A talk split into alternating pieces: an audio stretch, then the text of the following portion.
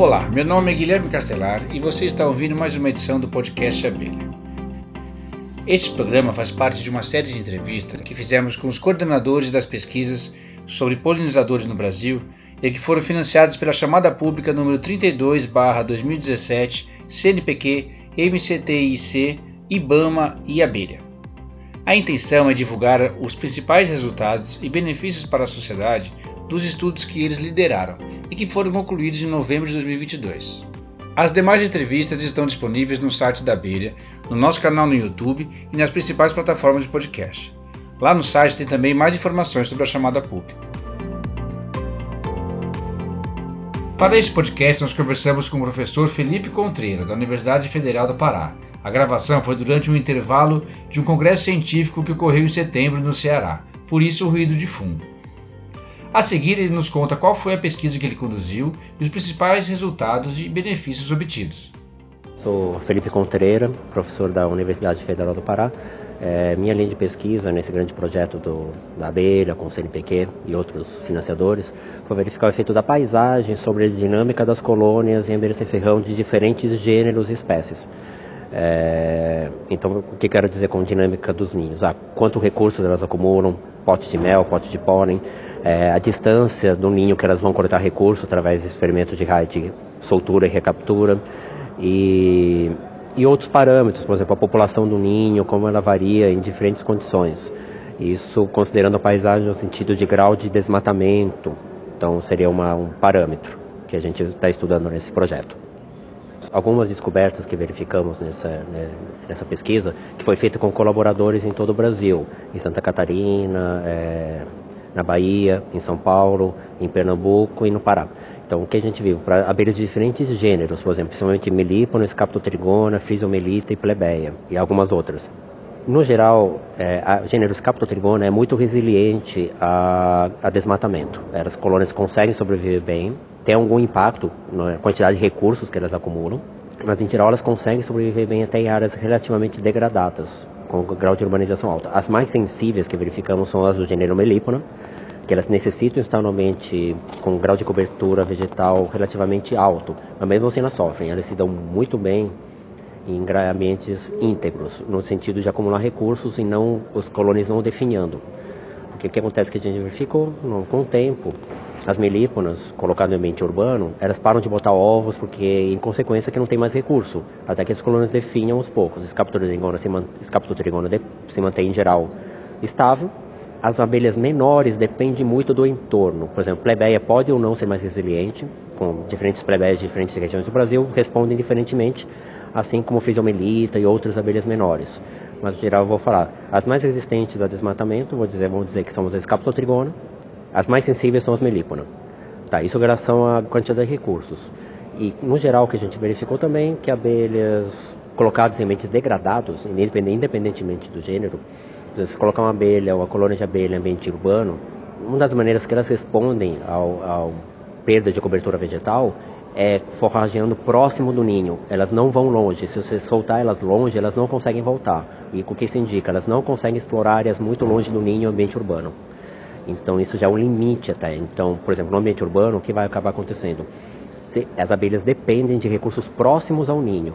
Se não tiver um jardim, coisas próximas, você vai ter que ficar alimentando suas colônias constantemente, o que para um serviço de polinização é inviável, fora para manter as colônias. Quem cria abelhas já sabe disso, mas a gente tem dados agora para mostrar isso exatamente.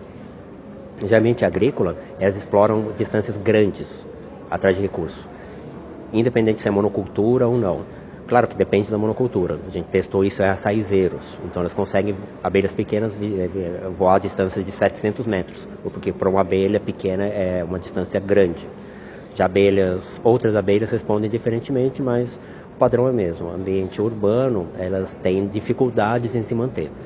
Uma descapturtigona de novo, ela até consegue sobreviver. É uma abelha porque ela é muito generalista, ela vai em árvores ou plantas herbáceas. Abelhas menores não já são mais dependentes e as melíponas sofrem porque elas têm que tentar procurar recursos longe e não conseguem. Como é que essa, essa descoberta que você citou agora tá, podem ser úteis para a sociedade e úteis para a definição de leis, regulamentações com relação a insetos?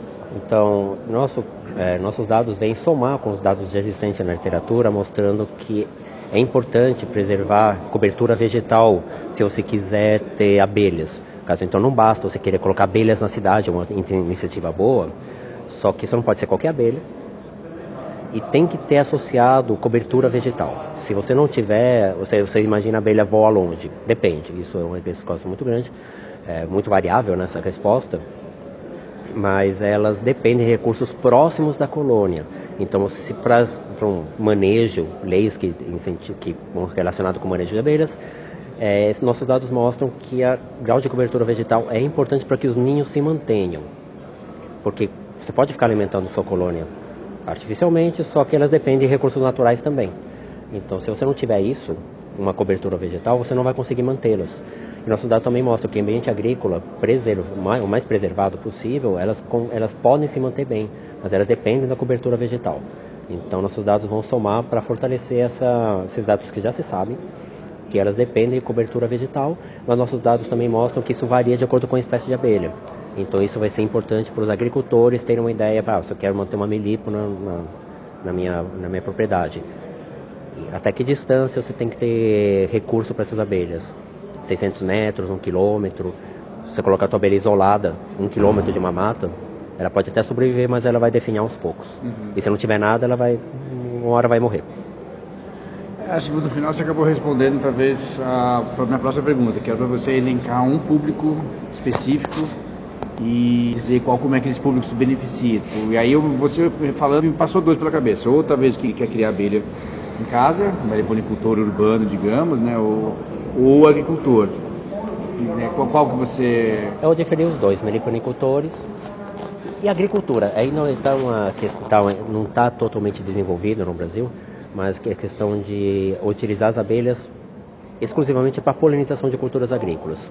Isso é muito importante entender o grau de cobertura vegetal, porque você não pode ter só a sua plantação. As abelhas têm que coletar recursos para outra, em outras flores também. Em sistemas agroflorestais é importante.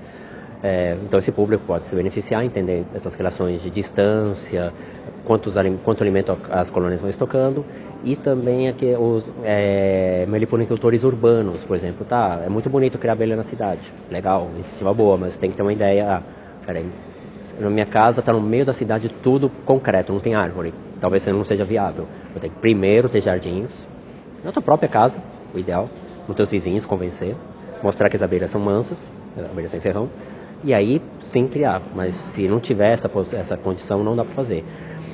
E também é, agricultores e gestores também, porque eles vão ter ideia de como fazer leis. Tá, vamos preservar jardins urbanos, mas jardins que têm flores, porque é uma tendência no Brasil fala de verde a pessoa quer plantar grama. Uhum. Vai um gramado. Não, isso não tem recurso nenhum, é um deserto verde praticamente. Uhum. Não, plantas com flores.